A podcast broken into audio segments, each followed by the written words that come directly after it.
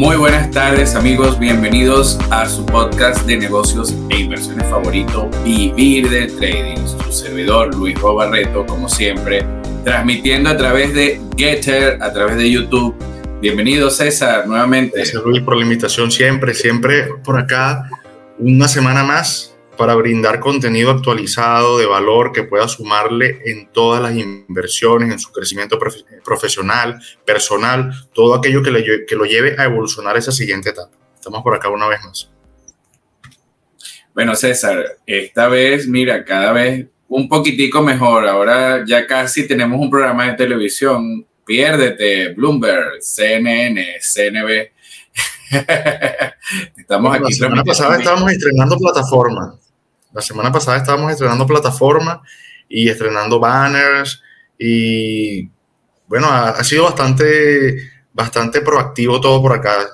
Queremos aprovechar la oportunidad para darle las gracias al, a todo el equipo de Getter, que verdad que ha permitido también esta, esta conexión, esta, esta interacción con, con, el público, para que puedan migrar y puedan, puedan incluso incluirse los que nos escuchaban antes que solamente era en formato de audio y ahora vienen a la plataforma, se, se suscriben, se registran en la plataforma y comienzan a consumir. y ahora comentan y nos preguntan y nos dicen cosas interesantes, de verdad que podemos interactuar. Comienzan a consumir contenido de valor de otras personas también y, oye, de verdad que bastante agradecido con todo lo que hemos visto por acá. No, no, y de eso se trata, de apoyar y brindar contenido de valor para toda la audiencia y por eso este podcast no solamente, o sea, mucha gente dirá que solamente hablamos de trading y de verdad que a veces de lo que, lo menos, hablamos. Pero es lo que siempre decimos, para tú poder vivir del trading, no tienes que vivir del trading. O sea, no es como que pasas todo el día haciendo trading. Eso no es verdad. Se embuste, el que haga, el que esté, y siempre lo voy a decir, es que esté todo el día en ese cuento de una computadora, haciendo operaciones financieras, ese no gana plata se pierde más de lo que gana. Y de verdad, el trading es, César, ¿qué es el trading? 90% no hacer nada y 10% de psicología. Así y van a decir, ¿y la estrategia? Bueno, 5% de psicología y 5% de estrategia. Pero, si sabes qué hacer y cuándo hacerlo, ya tienes el mandado hecho. Fíjate la semana pasada, todo el mundo estaba preocupado, y el bear market, y el bear market, y qué pasa, y los índices no, no recuperan. Y tenemos el comportamiento del Nasdaq hoy. Y el comportamiento del Nasdaq el día de ayer. Rompieron una, una directriz bajista que creo que se las voy a compartir por acá antes de que empecemos cualquier otra cosa porque está súper interesante. Antes de todo, compártelo, una antesala al programa de mañana del análisis semanal de mercado. Sí, porque de verdad que había muchas cosas moviéndose en simultáneo. La tasa de interés, todo lo que tiene que ver con la inflación. Colocamos hace, hace unos minutos una publicación en Twitter y en Getter, por supuesto, donde hablábamos de la tasa de inflación y donde creemos que se ha hecho un techo de inflación por lo menos por este año. Hay un posible descanso. Entonces, pero nos lo van a confirmar son los índices. Que vamos a ver por acá, voy a colocarlo para que lo podamos verificar, va a ser rapidito, no va a ser muy, esa es una antesala, la gente dirá, bueno, ¿y cuál es la diferencia entre vivir del trading y el análisis semanal de mercado? Que aquí esto es una conversación entre amigos donde vamos a darles esa, ese contenido de valor. Además, vamos a tener un invitado la semana que viene en el podcast. Y el análisis semanal de mercado es netamente técnico, es como para empezar, para hablar más a profundidad de cómo se han movido los mercados, cuáles son las oportunidades, que eso es súper importante porque mucha gente anda por allí como gallina sin cabeza en los mercados financieros. Y no solo eso, sino que intentando una y otra vez, una y otra vez, una cosa y otra cosa. Y sencillamente hay momentos donde los mercados no debemos hacer nada. ¿Y qué es no hacer nada? Es observar. Ya van a ver acá. Es observar. Es observar y en consecuencia actuar. Aquí tenemos el bear market de este año mercado cayendo, cayendo, cayendo, cayendo, pero sin embargo recupera, recupera. Esto no cae como que, como que dejaron de comprar y ya cae para siempre, eso no funciona así, eso es oferta y demanda, oferta y demanda. ¿Qué sí tenemos acá? Miren, esta línea, y eso lo vamos a analizar a profundidad mañana, esto es una línea tendencial donde si no logra superarla, no habrá recuperación, pero si logra superarla, que es lo que veníamos viendo, podríamos tener un resultado bastante interesante. ¿En qué puede ayudar eso a las personas? En que no pierdan dinero. Si están viendo eso, todo el que está viendo esto acá no entre en pánico. Estas correcciones ocurren, no es primera vez que ocurre. Ocurre una y otra vez, una y otra vez, que tiene que aprender a comprar. Muchas personas me han dicho últimamente, Luis, esta semana, y me han bastante, o sea, Instagram y escriben, escriben y preguntan, pero ¿y por qué no estamos haciendo corto? Señor, porque la bolsa en el largo plazo es alcista. Aprende a comprar. Dedícate a aprender a comprar. No, porque yo quiero vender, pero es que si no sabes cuándo vas a comprar, ¿cómo vas a vender? Tú no sabes en qué momento va a dejar de caer. No, es que el problema también, César, es que mucha gente se mete en esto del trading y no tiene ni idea en qué pedo se está metiendo. Entonces creen todo lo que ven por allí por internet, toda esa cantidad de falacias. Y señoras y señores, no es como que usted va y hace largos, hace cortos y vende y compra. O sea, esa locura, eso cuesta mucho dinero. O sea, y de verdad, yo prefiero ser un buen comprador. Y ya. Es que, es que la bolsa, y lo vimos la semana pasada, como el comportamiento desde, el, bueno, desde 1929 ha sido alcista. Alcista totalmente, con correcciones, con caídas, con bear market, con crisis, pero eso, es eso, es forma parte de esto. Seguimos, nosotros estamos viendo no hasta el mes que viene, estamos viendo de aquí a cinco años, siete años, diez años. ¿Y qué estamos esperando con eso? Mercados alcistas de nuevo. ¿Qué puede venir una recesión? ¿Cuánto dura una recesión promedio? Cuatro o cinco años. Se alargó seis años. Una, una recesión de seis años o siete años trae como consecuencia un incentivo demasiado grande por parte de, de los bancos centrales, porque ellos no van a dejar quebrar los países. Esa es la maquinita de imprimir César, los países no quiebran. La gente, por ejemplo, la otra vez vi un meme que decía que, que rest in peace Nasdaq. Y yo decía, Dios mío, de verdad que hay gente que es tan osada en la vida como para decir que Nasdaq va a morir. O sea, de verdad hay que tener hay que tener un nivel de ignorancia, pero un, esos son niveles de ignorancia, pero de verdad, señoras y señores, los índices no desaparecen. Y yo les voy a decir por qué. Porque los índices, su naturaleza es alcista. Vamos a poner que los bancos centrales desaparecen y todo cambia ahorita con el tema blockchain. De hecho, ahorita vamos a hablar del tema, la red Leandercoin, pero vamos a suponer que los, los bancos centrales desaparecen y vamos a suponer que se consolida algo diferente en los mercados Igualito las empresas siempre van a producir porque la iniciativa privada es algo natural de los seres humanos. Entonces, que desaparezca Nasdaq es que desaparecieron todas las empresas de tecnología. Y cuando hablo de tecnología, no solamente me refiero a tecnología basada en mass media, es tecnología de cualquier índole, porque Pfizer, que no es una empresa de red social, cotiza en el Nasdaq 100. Eh, Intel, por ejemplo, o sea, eh, muchísimas empresas que no están relacionadas directamente con redes sociales, Amazon, por ejemplo, que no es una red social, un marketplace. Entonces, la gente cae en ese error de repetir lo que no sabe y que, ay, le tiene miedo a que SP se desaparezca. Pero señores y señores, si usted investiga, y ojo, esto no es una opinión, esto no es una idea, esto es la realidad. O usted investiga SP, desde que existe y, está cerca de desaparecer SPS, César, está cerca de desaparecer el DAO, está cerca de desaparecer el Nasdaq. O sea, de verdad hay que tener unos niveles de ignorancia, pero uff, o sea, repetir y repetir esas cosas, señores, olvídese de ese tango que, que Gardel murió, como dice el refrán.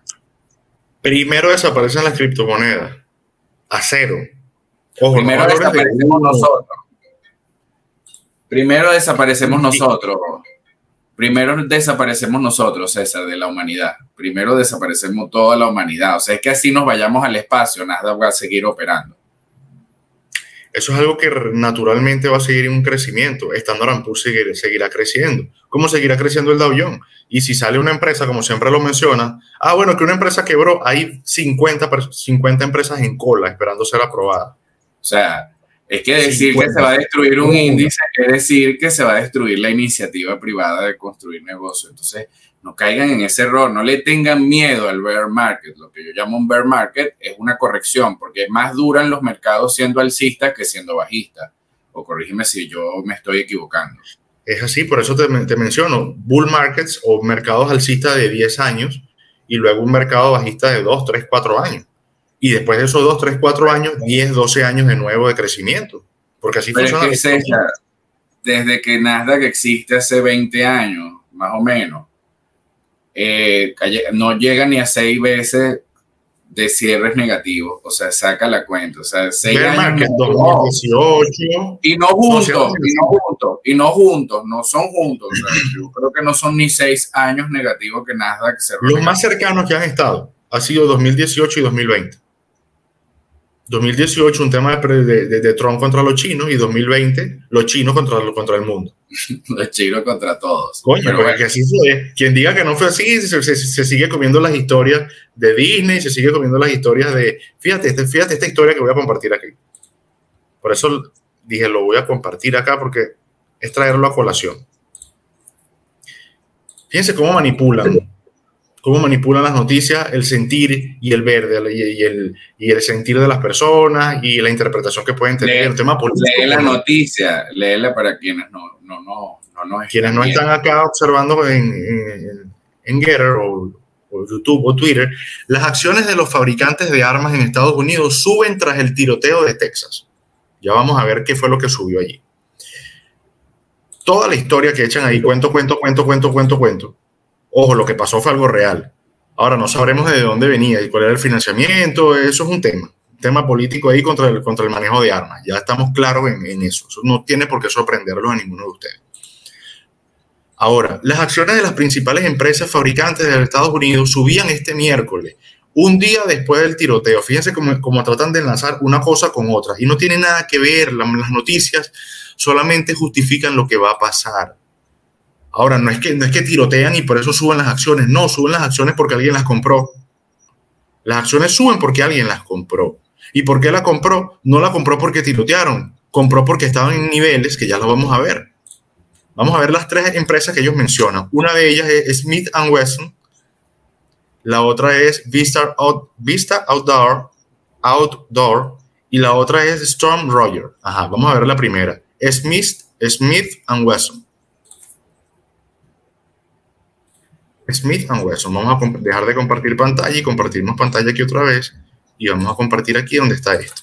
Fíjense esto. Aquí está toda la parafernalia de la noticia. Ojo, hubo muertos. No estamos diciendo que no. Y hubo personas inocentes afectadas en el caso. Tampoco lo estamos negando. Pero las acciones no subieron por eso.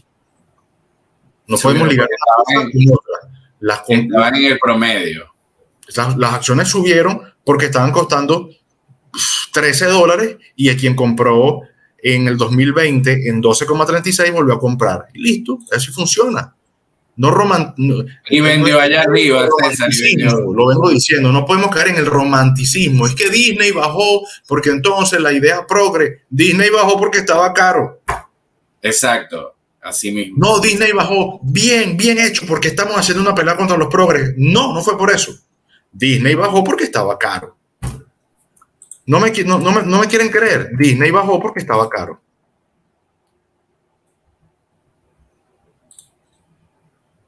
Disney bajó. ¿Dónde empezó el problema de los progres? Desde el, desde el año pasado, 2021. Disney bajó porque estaba caro. ¿Cuánto bajó Disney? Porque estaba muy caro. Tenía 30% de sobrevaloración, como todos los índices del año pasado. Y cuando lleguen acá abajo, se van a dar cuenta que empezarán las propagandas donde digan, ya acabaron con los progres Disney, ya quitaron las camisitas de colores, ya quitaron las tazas de colores, ya no es él, él, ellos, ellas, no hay nada de eso, somos todos otra vez como, todo, como toda la vida fuimos, vamos a empezar a comprar acciones otra vez. Así funciona. Y tenemos que ser crudos, y tenemos que ser crudos porque aquí no somos románticos, pues. Aquí es la realidad. Es una realidad que la gente cree que esto tiene que ver con ideales o que nosotros somos pasionales. No, no, estos son negocios de inversión. Estos, así se mueven los grandes capitales. Ahora, que usted quiera seguir creyendo que la bolsa se mueve en función de esas noticias, bueno, dígame cuánta plata gana gracias a estar operando o buscando operar en noticias. Entonces, no hay que caer en el discurso porque de hecho una de las premisas que yo siempre le digo a las personas es el hecho de que haga todo lo contrario a lo que dicen las noticias. O sea, es decir, si usted ve que están despotricando de una empresa en, en las noticias, prepárese para comprar. Así Otra de las empresas, Storm Roger. Storm Roger. La están comprando desde que está en 62 dólares. ¿Por qué? Porque eso lo hicieron en la pandemia también. ¿Por qué? Porque eso lo hicieron en el 2018 también. ¿Por qué? ¿Quieren saber por qué? Eso lo hicieron también en el 2014, lo hicieron en el 2015 y así sucesivamente. Una vez, otra vez. Ah, bueno, pero entonces el tiroteo.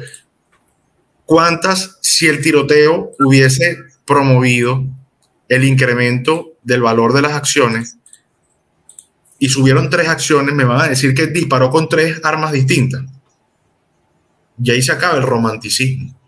Porque si revisamos Beretta, también aumentó. ¿Por qué? Porque es un sector. Normalmente cuando un sector, lo dijimos en el análisis semanal pasado, cuando un sector se comporta de una forma, la mayoría de las empresas se, comporta de la misma. Vamos a ver si conseguimos aquí Beretta. Ellos, deberían cotizar. No sé si será esta, tendría que revisar.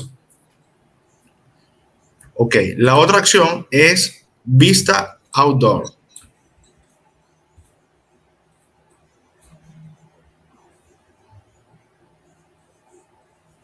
Vista Outdoor.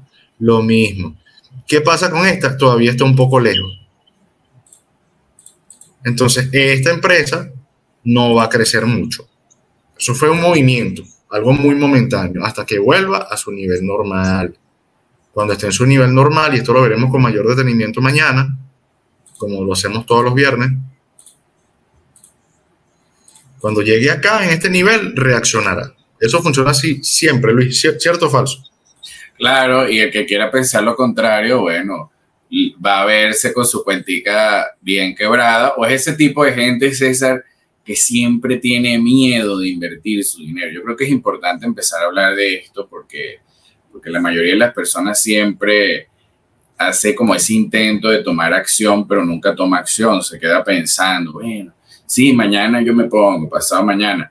Y realmente los mercados, y, así funcionan las leyes del universo, nadie espera por usted, o sea, no va nadie, o sea, es decir, si usted va a esperar que la Bitcoin valga 60 mil otra vez para poder comprar, entonces, bueno, así funciona todo. Y entonces, ¿qué pasa con usted que se queda paralizado a la hora de invertir su dinero? Pero a la hora de gastar el dinero la gente no lo duda, o sea, la gente prefiere, mira, esas acciones de Beretta, 13 dólares, yo prefiero gastarme mil dólares en esas acciones que gastarme mil dólares en un viaje, por ejemplo. ¿Por qué? Porque al final, o sea, chévere, yo no le digo a la gente que no viaje, pero si usted va a vivir siempre gastando, gasta, gasta, y eso es la premisa que yo siempre comparto por acá, que es el hecho de que las personas no tienen control sobre su dinero, por más que ellos creen que tienen control sobre el dinero, porque vamos a ver quiénes de los que nos están viendo o los que nos están escuchando tienen ahorita una liquidez importante para comenzar una inversión o para meterse en una inversión, unas acciones o lo que sea. Y no es porque, ay, es que me da miedo. Y entre que le da miedo, bueno, va pasando el tiempo, va pasando el tiempo y su capital se va reduciendo, se va reduciendo gradualmente sin que usted se vaya dando cuenta. Y después cuando viene la ruina, las correcciones grandes del mercado, ese miedo, el bear market, todo aquello, usted empieza a decir, uy, ay, qué mala suerte. Es que conchale, César, ves, conchale, Nahuara, mira que, que Dios me ha pagado mal, porque ahí es donde cae la gente en el discurso de que yo soy muy bueno, pero me, ha salido todo mal. ¿Y por qué le ha salido todo mal? No se trata de que usted sea bueno o de que sea malo. Se trata de que te, tienen que tener ese control sobre su dinero y sobre sus finanzas. Y, y, yo, por ejemplo, yo le digo a la gente, ahorrar es bueno. Bueno, sí, en mediano corto plazo, pero de verdad que ahorrar no es bueno porque usted no le está dando utilidad a ese dinero. Usted simplemente cree que porque tenga el dinero guardado, ese dinero se va a volver más dinero. Entonces ahí caemos en el mito de que la gente cree que guardar oro es un tremendo negocio y el que compró oro en el 2008, en el 2009, en el 2010, hoy en día vende al mismo precio que compró a nivel nominal, pero la devaluación, o sea, es decir, 20 mil dólares en el 2010, no es 20 mil dólares hoy, ¿verdad? Entonces, ah, qué tremendo negocio el oro, o sea, pero y aparte usted no sabe en qué precio vender y resulta que termina rematando, como digo yo, las joyas de mamá. Porque las joyas de mamá a veces tanto que la guarda que termina eh, pagándole una batería del carro. Yo he visto que hay gente que, ay, vendí una sortija porque tuve que pagar el alternador del carro, entre otras cosas, porque esa es la otra. Ay, tengo 30 carros, tengo, y nada de liquidez, liquidez o sea, y yo le digo a la gente, bueno, ¿y qué vas a esperar tú para empezar a recuperar tu liquidez? O sea, es que ustedes creen en los milagros económicos. Ustedes siguen creyendo que de verdad va a venir alguien y le va a resolver sus problemas económicos.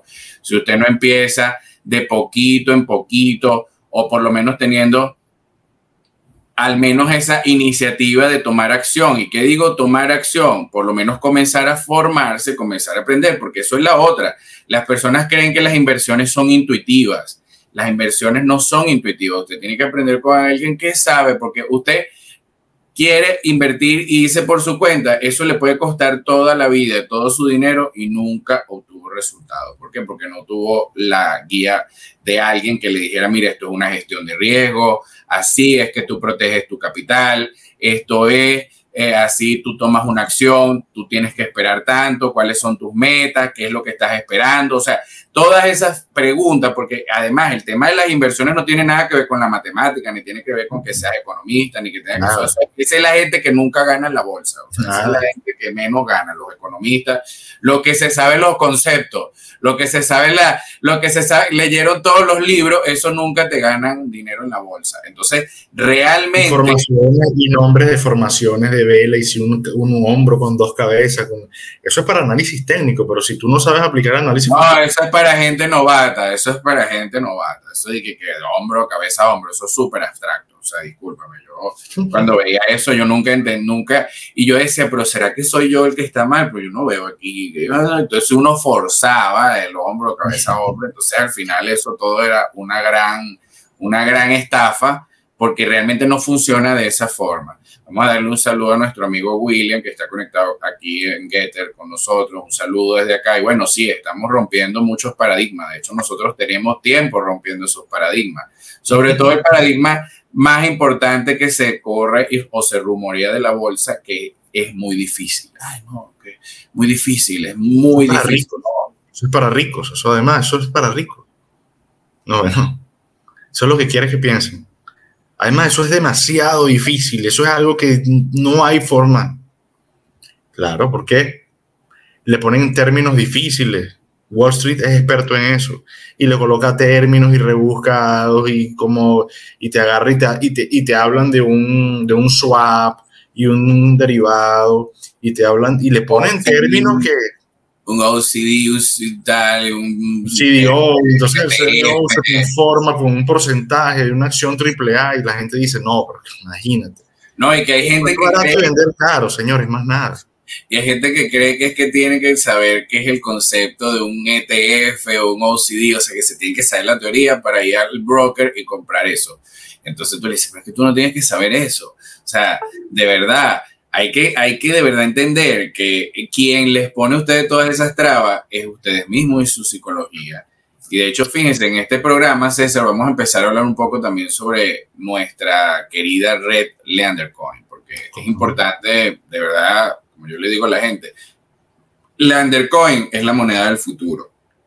Que ustedes no lo hayan visto en este momento no es culpa ni problema de Leandercoin. O sea, Leandercoin existe y es como un árbol, como una, como una secuoya que se sembró y bueno, eh, durará 20 mil años y usted en algún momento dirá, ay, yo hubiese tenido Leandercoin, pero dejé que mi dinero se me devaluara.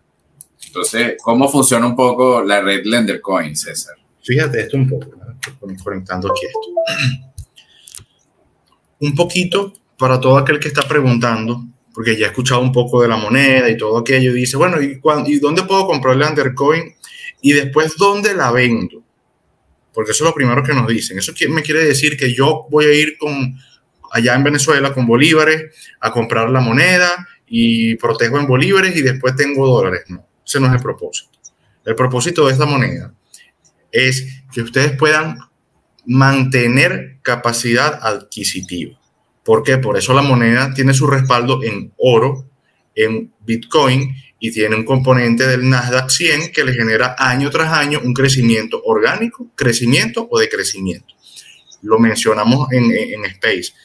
¿Aumenta la masa monetaria o disminuye la masa monetaria? Esa es la forma mediante la cual se puede controlar la inflación y evitar que ocurra. ¿Por qué? ¿Por qué ocurre la inflación? Bueno, porque se sigue una inyección inorgánica, inorgánica, inorgánica. Inorgánica es imprimir billetes. Vamos a imprimir billetes sin soporte, sin respaldo bien, bien lo dices tú siempre, vamos a imprimir sin respaldo y luego todo ese dinero va a la calle. Y eso es un circulante o es dinero en la calle que se está utilizando, pero que fue generado de forma inorgánica.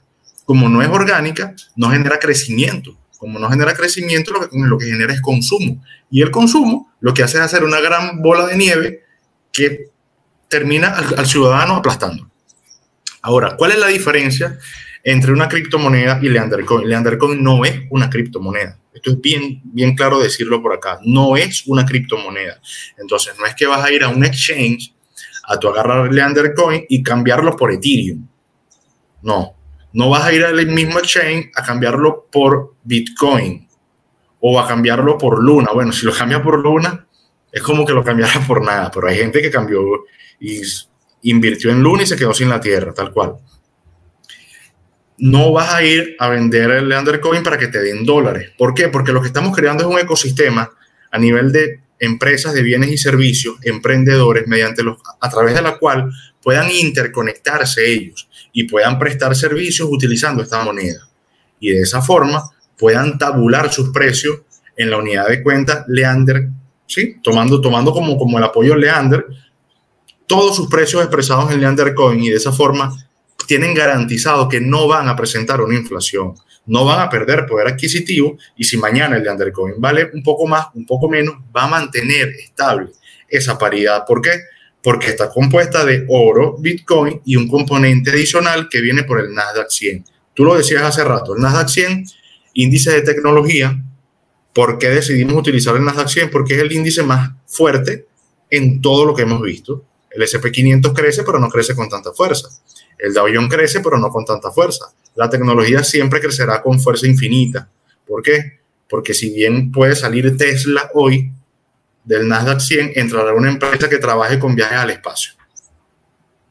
Y puede salir Intel del Nasdaq y puede entrar una, puede entrar una empresa nueva que no sea ninguna de las que está con tecnología cuántica. Exacto, tecnología nuclear también, todo eso, tecnología médica. La gente cree que es que Nasdaq es solamente Facebook, Twitter y, Instagram y esas cosas. O sea, realmente Nasdaq es lo más poderoso que existe. Y aparte, otra cosa que, por ejemplo, fíjate, César, nosotros todos nuestros servicios ahora los cobramos en Undercoin. ¿Por qué? Porque si, por ejemplo, yo a ti, yo, tú y yo hacemos un contrato de servicio, por ejemplo, César, tú me vas a, yo quiero hacer un contrato contigo por cinco años por este servicio. Si yo te lo cobro en Leander Coin, no tengo que poner un incremento. Ay, cada, por ejemplo, los alquileres, que la gente, ay, bueno, todos los años tiempo, no, te puede cobrar lo mismo siempre. Ah, que yo cobro tantos Leander Coin y a la hora de pagar el año siguiente yo te pago con dólares o con euros, con cualquier dinero fiat. Y resulta que tiene que pagar más. Eso no es culpa de Leander Coin. O sea, ¿para que usted no tiene Leander Coin? Usted tiene dinero fiat. O sea, eso entonces, allí uno se quita ese tema de que tengo que incrementar en función de la inflación porque el Undercoin no sufre de eso. O sea, usted puede cobrar lo mismo siempre y no, ni se va a devaluar y ojo, tampoco se va a hacer más rico. Usted se hace más rico en función de que produzca más, no de que usted guarde el Undercoin. Además, es una moneda que se ajusta año tras año. Ella misma se autorregula.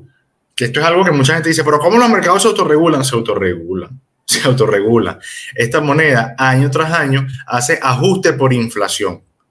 Año tras año. ¿Por qué? Porque viene, viene detrás de ella su composición y lo que le da valor es el rendimiento o la valoración del oro, la valoración del Bitcoin en un componente bajo, la valoración del Nasdaq. Entonces es imposible. ¿Qué pasa si un año Nasdaq tuvo rendimiento negativo? El de Coin el año que viene va a tener un precio un poco menor va a variar levemente, levemente. ¿Qué pasa si este, el año siguiente Nasdaq cerró positivo? Esa masa monetaria que creció va trasladada al Leandercoin. Ahora el Leandercoin vale más. Y así sucesivamente. Eso no lo tienen en moneda porque las monedas las imprimen, imprimen, imprimen, imprimen, imprimen, imprimen. Ojo, muchas personas dicen, pero ¿qué cantidad de moneda pueden imprimir? Va a depender del respaldo que tengan en el momento. No es una cantidad finita, ¿Por qué? Porque esa cantidad no, es infinita, porque no, no, se puede imprimir si no hay respaldo, pero no es finita tampoco. Según tenga la capitalización la empresa privada, la empresa capitaliza, mira, un millón de dólares en Leandercoin, aquí está. Podemos imprimir un millón de dólares en Leandercoin. Es ah, una aspiradora, es una aspiradora. Ah, dos millones de dólares en Leandercoin. Dos millones de dólares. Mira que tengo tres mil millones de dólares acá, ok, tres mil millones de dólares en Leandercoin no tienen ese tema de, de, las criptomonedas, de la demanda. Y no, porque tampoco va a cotizar en un blockchain, tampoco va a cotizar en un exchange. No la vamos a dejar entrar en un exchange para que no hagan lo que hicieron con Luna. Luna cotizaba en un exchange y ¿qué hicieron? Tenía como, como su respaldo una moneda detrás de ella. ¿Y que hicieron fondos institucionales? Se posicionaron cortos contra esa moneda e indirectamente tumbaron el valor de la moneda. Ah, no, Ah, que todo es bonito. No, no todo es bonito. Ah, que en las finanzas unos quieren destruir a otros si, si hay guerra. Entonces, precisamente previendo eso, saca la moneda del exchange, porque eso es tener una moneda en el exchange. En el exchange, el exchange se lo presta a los bancos para que te hagan posiciones cortas. ¿Te acuerdas cuando hablábamos en el capítulo anterior, Luis, de los cortos? ¿De qué era un corto? Claro. Un corto es, tú me prestas a mí una acción, una criptomoneda, algo, yo la vendo, luego la compro y te la devuelvo. ¿De dónde sacan la, la, criptomoneda que te están prestando para que tú hagas corto? Del exchange. ¿Quién se lo presta? El exchange se lo presta al banco a cambio de retorno y a cambio de una tasa de interés. Estamos claros. además yo le digo a la gente, yo prefiero tener mi, mi riqueza guardada en un wallet porque eso es como tener tu propia bóveda para poder meter tu riqueza, o sea, porque no es lo mismo tener tu dinero en un blog, en una wallet del entorno blockchain, una hard wallet, que eso no, ni nadie, o sea, no existe poder humano que se pueda meter ahí a menos que usted le dé la llave. Entonces, y la llave la carga para arriba y para abajo, porque si tienes un Trezor, por ejemplo, que es un aparatico, tú enchufas y ese es tu wallet. No hay forma que accesen a él. Pero continúa. Entonces, claro, la gente, ay, que yo lo vendo en el exchange, porque es que yo necesito los dólares, pero es que para qué usted va a necesitar los dólares en un futuro donde el dinero fiat es tan peligroso para su economía personal, porque es esa hipnosis monetaria de la gente que cree que gana o pierde cuando ganan, guardan moneda. Y realmente el error garrafal de las personas es creer que se está protegiendo cuando realmente lo que está es siendo robado gracias a que tiene un dinero fiat guardado, porque todo lo tiene en dinero fiat o en bienes, y no tiene absolutamente nada que le produzca interés compuesto. O sea, por ejemplo, yo a la única persona que conozco, aparte de nuestros clientes, que tiene interés compuesto es a ti.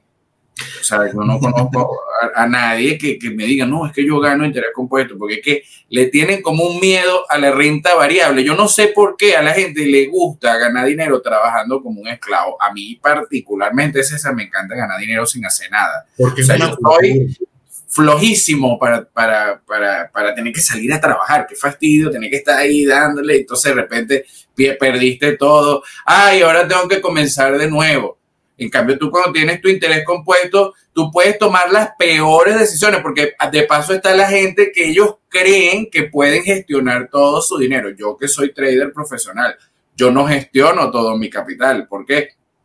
Porque yo prefiero, prefiero que esté en un instrumento de inversión como Index, PPI, que está, es como un autobús al cielo. Entonces yo el dinero que gestiono para hacer mi portafolio personal de acciones, el dinero que yo uso es el excedente, o sea, y yo ahí siempre le digo a la gente, usted vive con el 10% de su ingreso, César es muy bueno que le dice a la gente el 20%, yo si soy estricto, yo 10% y, si, y yo no toco el excedente, o sea, es decir, si yo tengo un gasto extra, bueno, tengo que salir a ganar más dinero de forma activa, porque yo mi dinero que está trabajando para mí, amigo mío, eso es mi futuro, mi vejez, porque de repente yo me quiero retirar a los 45 años, no quiero trabajar más. ¿Y por a los 40. que no? O a los 40. Porque, Entonces, porque la, gente, los 70. la gente, no, yo voy a esperar hasta los 65, 70 para retirarme, pero ¿por qué? Porque depende de la renta fija. Ah, no, pero, es que la renta fija, en la renta fija a mí me parece horrible porque la renta fija al final le gana la carrera el interés compuesto. y termina cotizando en su contra. El interés compuesto, quien no lo tiene a su favor, lo tiene en su contra. Vean las hipotecas, vean la, vean la inflación, vean la pérdida de poder adquisitivo, vean cómo ya 100 dólares aquí en Estados Unidos ya no es lo mismo 100 dólares de hace tres, de hace tres años, ni lo mismo de hace seis meses, tampoco. Bueno, pero es que ustedes mismos lo ven en el mercado, porque la, gente en Estados Unidos que nos está escuchando, por ejemplo, ellos van y, comenzaron ganando, ponte, dos mil dólares al mes, ahora ganan cinco mil y les alcanza para menos. Menos. Menos. Tú en una semana y gastaba 180, ahora no baja de 250, 380. Tú dices, bueno, pero y tú llevando. No, que aparte, aparte la gente, eh, sabes como en Estados Unidos te dan esos créditos y para todos sus créditos, pero ya la gente está hasta aquí. Ay, y no pueden dejar de trabajar. A mí me da mucha risa, César, es esa gente que hoy en día está mamando y loca. Y entonces tú lo ves y se gastan un rialero en una fiesta, en una vaina. Y nunca tienen para invertir. Nunca. O sea, son esa gente que siempre está ahí con la boca abierta. Entonces, todo, ay, y tienes mil, dos mil dólares y los gastan en lo que sea. O sea, pero tú le dices, oye, pero tú no, ¿por qué te vas a gastar? ¿Saben qué? Por eso se gasta. Y cuando le preguntan, no, no, se gastó. ¿Quién te está cuidando no, no se gastó. No, no se gastó, lo gastaste tú porque... No, pero, pero, nunca dicen lo gasté. ¿Qué pasó? No, se gastó, eso se gastó. pero ¿se gastó en qué? Pero mira lo interesante de vivir, de vivir del 10% de tu ingreso. Cuando tú vives con el 10% de tu ingreso y lo demás lo tienes invertido, es la parte en donde tú puedes ser lo más irresponsable del mundo con tu dinero. Yo, dígame, yo que soy o sea, yo soy un tipo que una vez, la otra vez no tenía perfume, César, y me gasté como 1.500 dólares en perfume. Compré Chanel el otro. Y me decía, te vas a 1.500 dólares en perfume. Sí. ¿Por qué? Porque si yo espero, tengo más dinero. O sea, yo lo único que tengo que hacer es esperar. Ah, que de repente, oye, tengo que esperar mucho y, y tengo que salir a ganar dinero. Bueno, para eso yo tengo dos manos, una cabecita, talento, tal, y yo gano dinero de forma activa y entonces, ah, como yo le digo a la gente, lo que pasa es que la clase media siempre gasta el 130% de su ingreso. Y eso es real, o sea, no es exagerado. Y agarran el 30% que le presta el banco y también lo gastan. Claro, es que la clase media gasta más, o sea, gasta, o sea, la clase media se gana 5 mil dólares mensual y se gasta 5.500. Entonces, y dicen, y díganme que es mentira, díganme que es mentira.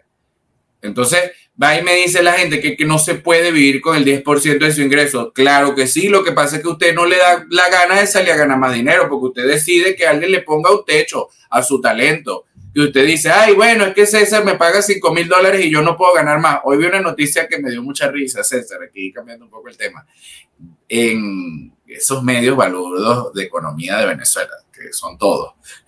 no me acuerdo cuál era, no, tampoco lo voy a nombrar sí me acuerdo. El punto es que la noticia decía que la gente ganaba hasta 30 dólares diarios, como que era, por trabajos informales. Yo decía, ¿qué balurdo es esto? Porque no dicen desde. O sea, le ponen un techo a lo que gana la gente. O sea, discúlpame, pero yo gano mucho más de 30 dólares. O sea, no me vas a decir que yo gano hasta, que hasta nada. Yo puedo ganar. O sea, si usted tiene buen talento, usted se puede ganar un millón de dólares en una hora. Hasta sí, eh, la, forma como enfocan el mensaje eh, habla de la, de la, bueno, de la ineficiencia, de no conocer de lo que están hablando. O sea, repiten y ponen como ponen. O no, y no usar el lenguaje. La mayoría, hacen, hacen redifusión. Bueno, este es nuestro espacio, aquí podemos pelear con quien queramos.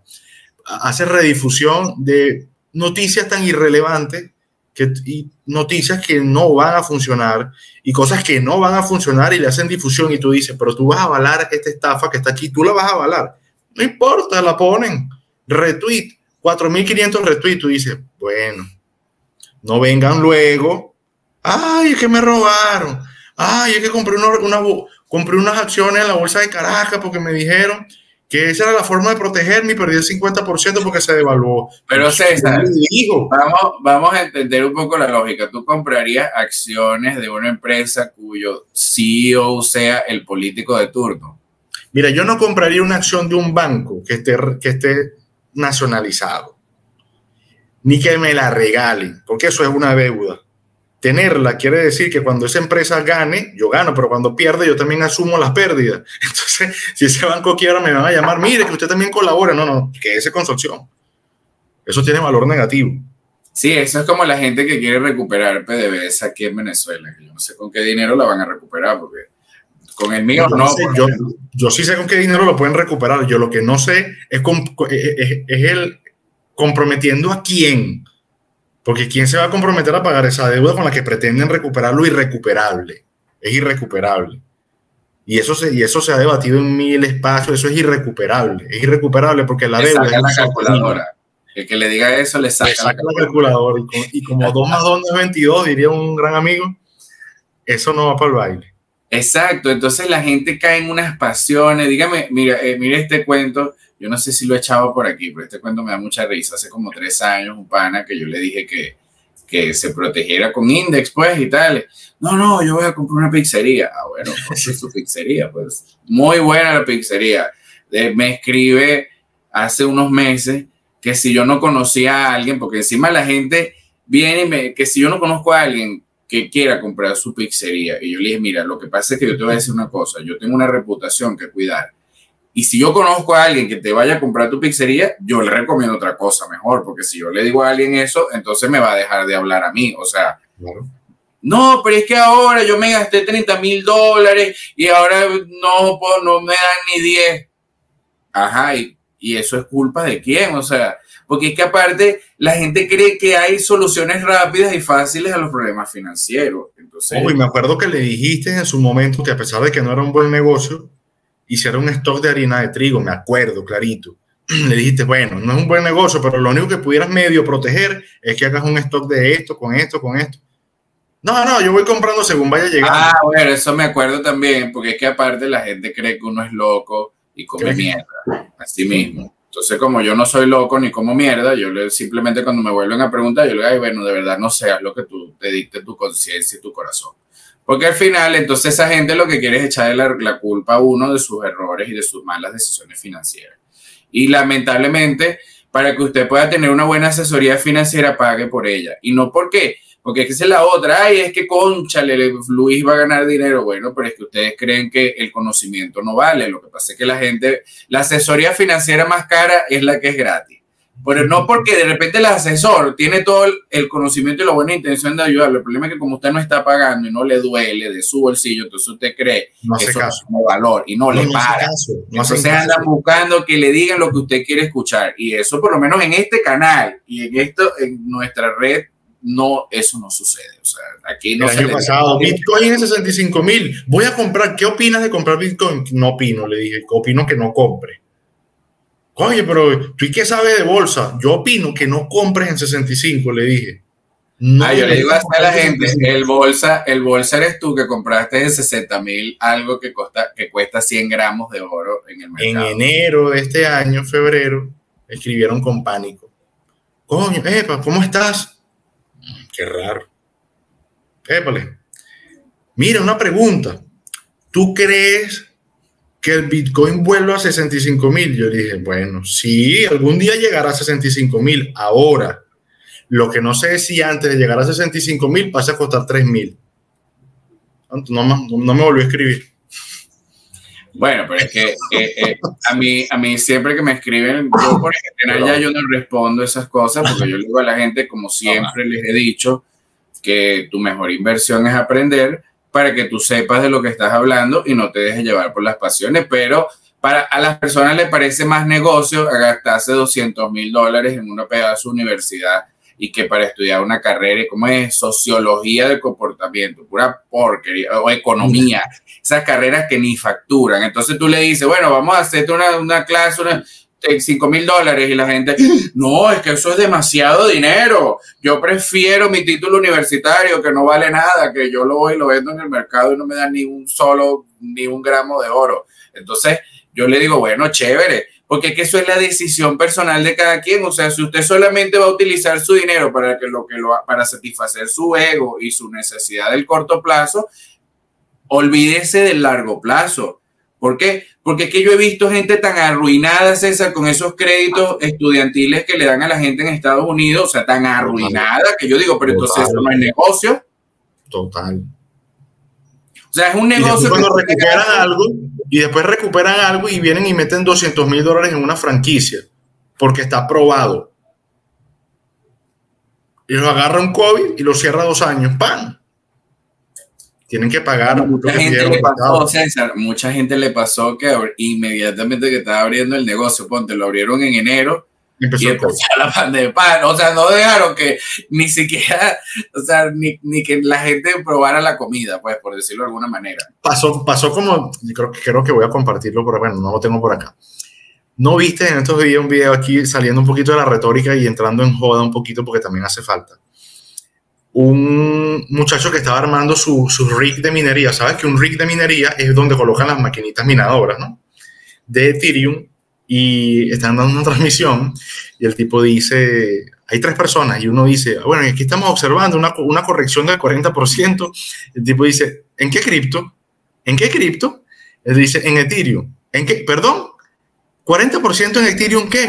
Coño, pero si lo acabo de armar. Y tiraba, y tiraba el RIC contra el piso, pero lo acabo de armar. Como argentino, me caen a mil menos. Pues, de ahí, pero lo acabo de armar.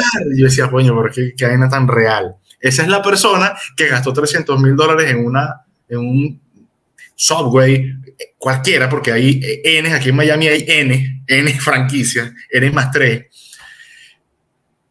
la montan en el 2020, todo el 2019 diseñando el plan, pidieron el préstamo, pan, el banco les prestó, por supuesto, el banco, al fin, toma, llévatelo. Y que si el negocio te salga mal, César, igualito le tienes que pagar al banco. Claro, ¿qué me va a poner en garantía? Bueno, la casa, el carro, la hipoteca, chévere, toma, llévate 300 mil dólares. Móntala. Pusieron su, su, su, su franquicia y en, eso fue en 2019. Y en enero de 2020, cuando la iban a inaugurar, ¡pum! Todo el mundo cerrado. Verga todo el 2020. 2021, viene recuperando lo mismo. 2021 empiezan los incentivos, empiezan a regalarle plata a la gente, porque tú sabes que el COVID, 2022, inflación, la gente no está comiendo en las franquicias. ¿Tú sabes qué ese, cuál fue la tendencia hace dos semanas? Twitter USA. Lentils. O sea, la gente está comiendo lentejas. Muchos. Lentils, lentils, in, lentils indeed meat, o sea, lentejas en sustitución de carne. Lentejas, señores. Así, así está el tema de la inflación. Ojo, yo creo que ya hicimos un pico por lo que va de año, pero el mercado puede seguir haciendo lo que quiera. Pero no es, y no, no, yo no disfruto del mal ajeno, porque ni yo facturo con eso, yo facturo con lo que tengo en renta pasiva, en lo que tengo invertido en índice, en lo que tengo en el portafolio. Pero si tú le estás diciendo, no te lances por el, hay un barranco, hay un barranco, no, yo vuelo, porque yo ignoro las leyes de la física. Verga, hay un barranco. No, no, yo no creo en las leyes de la física. Bueno, lánzate por el barranco. Cuando llega allá, el, el, presidente de este país derogó la ley de la física y yo me voy a. Láncese, pues, láncese. Cuando llega allá abajo, le reclama a su presidente. Cuando llega allá abajo. Pero es que fíjate, César, yo cuando decidí meterme en el mundo de las inversiones era porque yo, yo decía, Dios mío, pero yo no puede ser que este sea mi destino, ser viejo y pobre, porque eso era lo que yo veía, o sea, yo veía, yo, yo, tanta gente que he conocido que le ha ido bien y tenía negocio y de repente los ve con una mano adelante y la otra atrás, y yo decía, pero Dios mío, qué horrible debe ser la vejez, ser viejo y pobre, o sea, eso es lo peor que debe pasarle a un ser humano. Yo, yo creo que no hay nada peor que ser viejo y pobre entonces, claro, a partir de ese proceso de introspección, toda la plata que a mí me quedaba, yo decidí empezar a buscar mentores y vainas y la mejor formación que el dinero me pudiera permitir y tal. Y bueno, empezamos en esto, pues ese, pero ¿de dónde sale eso? De que yo, de verdad, y yo si no creía en pajarito preñado, a mí de verdad nunca me engañaron con el tema del trading de criptomonedas. Yo, ay, sí, muy bonito eso, pero a mí me gusta más lo que es más, más de verdad y que era, y yo no, yo, es más, yo reconozco que yo antes de empezar en el mundo del trading y las inversiones, yo no sabía ni que era un mercado de futuro. Así de buenas son las universidades en, este país, en Venezuela, que no, o sea, o sea, tú estudias ingeniería industrial, que deberías saber que es un mercado. Tú estudias comercio internacional, o sea, vamos a poner comercio. Especialista en comercio internacional y te pregunta, ¿tú sabes que son mercados de futuro? ¿Ah? No. Te ponen así la cara, César, la del, la del meme. O sea, sí, yo conozco un poco de gente que es licenciada en comercio internacional y ellos no saben que es un mercado de futuro. De broma saben que es un commodity y eso porque lo han escuchado por ahí. Y te dicen, eso debe ser algo nuevo porque yo no lo, no lo he visto. es algo nuevo que tiene como tres años. Eso es algo nuevo que tiene como desde que existe la humanidad. Los saumerios está eso, está eso, pero tú no lo viste. Exacto, o sea, bueno, formalmente existen desde hace más de 100 años, pues, pero conceptualmente los mercados de futuro tienen toda la historia de la humanidad. Es así. Desde que nació en la institución del dinero y el lenguaje para transar. Eh, o sea, desde ese momento, porque los sumerios utilizaban una especie de contratos de futuro que se llamaban bulla. Y esas bullas era que tú llenabas, era una especie de dinero, que de hecho eran unas piedritas de arcilla y vaina, y rompían la bulla y en función de eso lo intercambiaban por los bienes o los servicios que necesitaban para esa época, estamos hablando hace 5.000, 7.000 años atrás. Entonces, si tú me vas a decir la gente que es que no conoce los mercados de futuro porque es que es un concepto nuevo, no, es que usted lo que ha tenido siempre es una venda en los ojos y de paso llenó su cerebro, su disco duro, lo almacenó, pero de pura basura, de puro conocimiento malo, de conocimiento, de ver cuántas, cuántas integrales y derivadas hemos utilizado nosotros para ganar dinero en la bolsa, o sea, cuáles son las derivadas. aquí, aquí estoy compartiendo eso que mencionabas ahorita, Luis, de la bulla, porque para quien nos está viendo. Ponla, ponla, ponla que es interesante, además que eso es una bulla. Hola, era una especie de sobre de arcilla en el que se metían piezas de arcilla, que, es, que se hacía ahí en conjunto era un contrato. Lo que se escribía afuera y lo que se encontraba adentro confirmaban los términos. Una la dejaban allá y una se la llevaban las partes. Al momento del vencimiento se rompía y cumplían el... Eso también es un poco lo que es el concepto de blockchain. Sí, porque es un asiento. Es un asiento está aquí y está allá. Y este la bulla, con este. La bulla está vacía y tú la ibas llenando con las piedritas en función de que ibas cumpliendo con lo que estabas haciendo ese contrato y cuando eso se llenaba partía y ahí es donde determinaba cuál era el valor de la bulla, cuánto le ibas a pagar y tal. O sea, es interesante porque cuando la gente dice que es un concepto nuevo, tú le sacas la bulla, tú dices, no, lo que pasa es que tú llenaste tu disco duro de pura información que no te sirve, que no factura, porque la, de 300 semestres, entonces la gente va y dice, es que, bueno, es que eso tienes que ser economista, tienes que haber estudiado finanzas en la universidad. Yo, yo, yo, yo no estudio. Es más, a mí, yo lo digo aquí con toda la responsabilidad, la carrera de economía no debería existir, eso no sirve para nada. O sea, ¿por qué una empresa contrataría a un economista, César? ¿Para qué? Realmente, realmente no es esa, no es esa la vía, no es esa la vía, porque además que hay un concepto, hay una concepción errada, hay un tema keynesiano que de ahí en adelante la corriente lo que ha hecho es pervertir todas las economías a nivel mundial. No, es, no hay una que me pueda decir, no, con el sistema keynesiano, no, no sirve, no sirve. No, que tú, tú dices eso en tu programa, pero este es mi programa o nuestro programa. Es, más, eso me encanta de Getter, que Getter no te censura, pues, o sea, no nos va a censurar por decir. En YouTube ya estuviésemos censurados, si fuese por, por otras redes sociales, te, bajan de la. De la Los keynesianos son unos estafadores. No les gusta. Eso es una estafa, señores, es una estafa. Cuando tú te pones a imprimir dinero sin respaldo, es una estafa. Cuando tú te pones a... Cuando tú le haces creer a la gente que por hacer algo que no tiene valor en el mercado, alguien les tiene que pagar, eso es una estafa, porque eso es como que ustedes se pongan a hacer pasteles de lodo y pasen una semana haciendo pasteles de lodo y resulta que cuando van a venderlos en el mercado nadie les paga nada porque no nadie los demanda. Entonces, ese es el error que comete la gente con esa mentalidad de empleado, que aquellos porque se sentaron en la computadora y hicieron tres cosas, alguien le tiene que pagar un salario.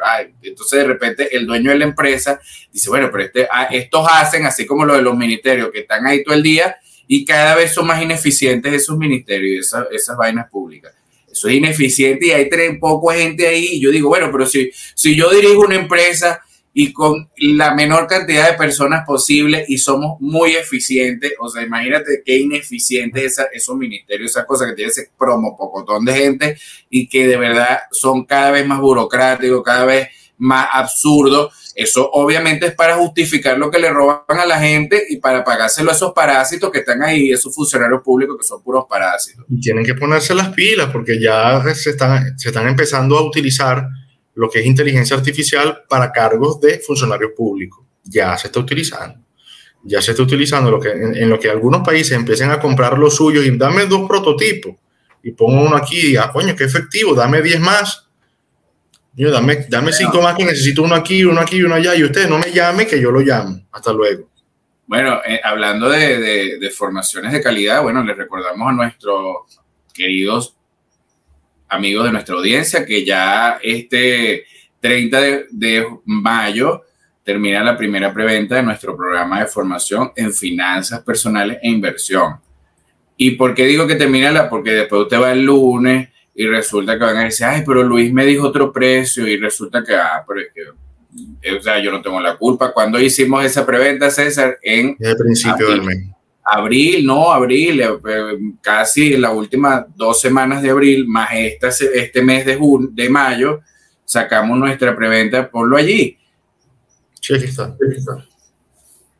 ¿Y qué van a aprender en el programa de formación con nosotros. Eso lo vamos a hacer en agosto. Aproveche y preinscríbase para que después no lo agarre la inflación y no lo agarre porque no es lo mismo, al menos, por lo menos hay gente que puede empezar a pagar por parte, que puede empezar, ay, mira, o tal, o sea, porque es que la idea es que usted de verdad tenga la oportunidad de, de, de, formarse. Además es un año de formación, es un año, o sea, ustedes van a estar un año formándose, manejando su portafolio, nada más y nada menos van a aprender nuestra poderosa estrategia. Aparte, lo, bueno, para mí la estrategia, César, no es tan valiosa como la gestión de riesgo. O sea, yo de verdad soy muy pro gestión de riesgo.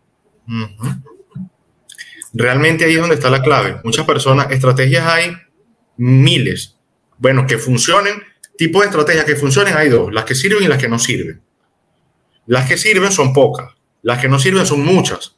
Pero aún las que no sirven con una gestión de riesgo óptima funcionan. Funcionan porque si usted limita sus pérdidas, por consecuencia va a ganar. Si usted limita sus pérdidas, es como cuando yo me equivoco, me equivoco y no me caigo. Y cuando no me equivoco, avanzo y corro, tal cual como un deportista. Un deportista que se equivoca o falla, no se, no se cae. Pero aquel que se cae y, y, sigue con, con, con la misma técnica que está aplicando, sencillamente no va a poder ganar una carrera nunca. Y es eso es eso, gestión de riesgo es lo más importante a nivel de inversión, al punto de llevar la gestión de riesgo a su vida, que es lo que hacemos. En el programa de formación, lo que hacemos es llevar los conceptos de las inversiones al día a día, a la vida de cada quien, para que puedan dar ese cambio de mentalidad tan necesario para poder ser rentable en las inversiones. No, y que aprendan a ganar dinero sin, sin hacer nada, como siempre le digo yo, aprendan a perder dinero con propósito, no le tengan miedo a perder dinero, porque el que le, ¿sabe quiénes le tienen mucho miedo a perder dinero? Los pobres. Uy, los pobres, si algo es de pobre, es cuando la gente, el que está buscando el, negocio seguro, ese es bien una mentalidad de pobre, porque es que, dígame la gente que te dice que invertir en real estate es el negocio seguro, porque el terreno nunca se devalúa y tú le dices, claro, si medimos el caso de Venezuela, se te rompe todo tu argumento, porque en Venezuela hubo un momento donde el valor de la propiedad valía cero, porque nadie estaba dispuesto a pagar nada por una... Aquí te vendieron casa César en 500 dólares. Imagínate tú, porque es que el valor no, el valor de algo no lo da quien lo vende, sino quien lo quiere comprar y está dispuesto a pagar algo por eso. Eso es así. Esos son los keynesianos, que ellos creen que ellos le ponen valor a su, sí, a su... Fíjense una cosa cuando hablamos hace rato del Leandercoin y el entorno del Leandercoin. Y así lo van a conseguir, por lo menos en todos nuestros servicios están así. Alguien nos escribió temprano también, creo que fue por Twitter que me escribían, pero ajá, yo, no, yo necesito una hora de asesoría. Bueno, una hora de asesoría son 240 mil Leandercoin.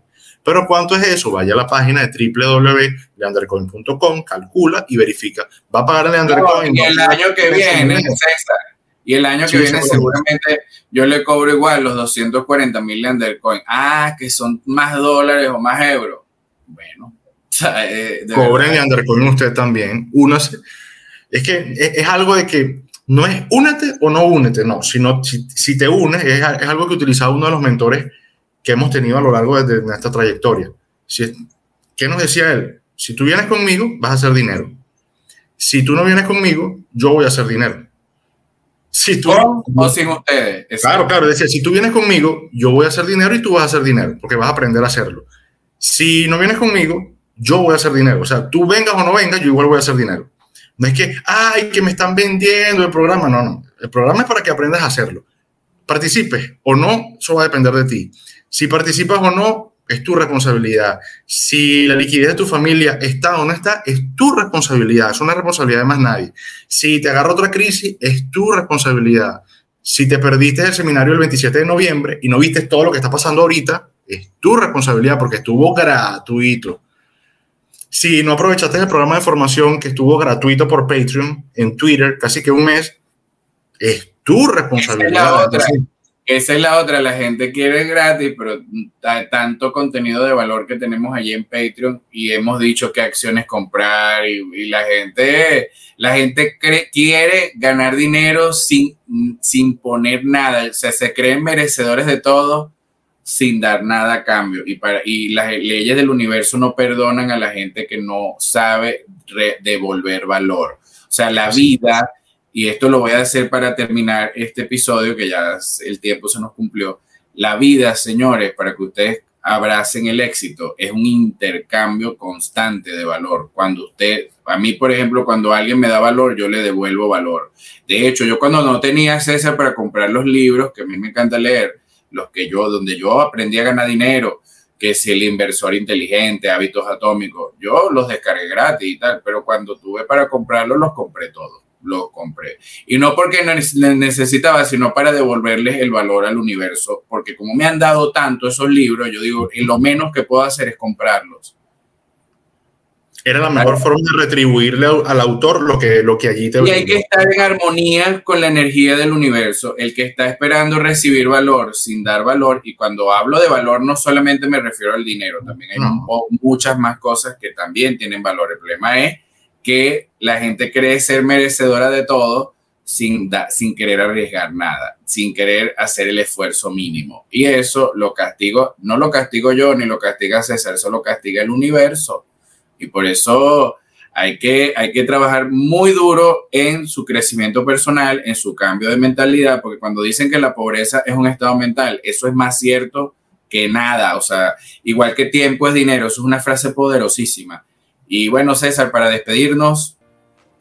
Bueno, nada, hacerles la invitación, pueden seguirnos por nuestras redes sociales. Esas son totalmente abiertas, no están ni siquiera eh, bloqueadas, de que no, totalmente accesible. Por Twitter, arroba César Context, arroba Luis Barreto.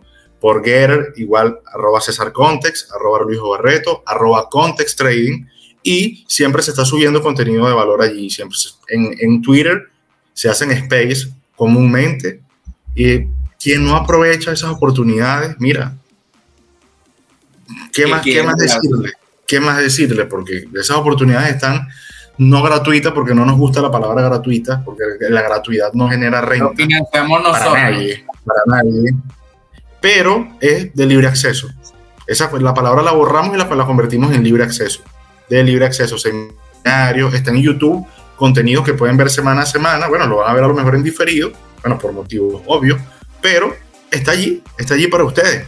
Quien quiere aprender, va a aprender. Quien no quiere aprender, va a poner excusas siempre. Entonces, bueno, con eso nos despedimos por acá el día de. Nos despedimos hasta, bueno, la próxima semana estaremos con un episodio más de Vivir del Trading. Recuerden, mañana nos vamos a conectar por Getter a nuestro análisis semanal de mercado.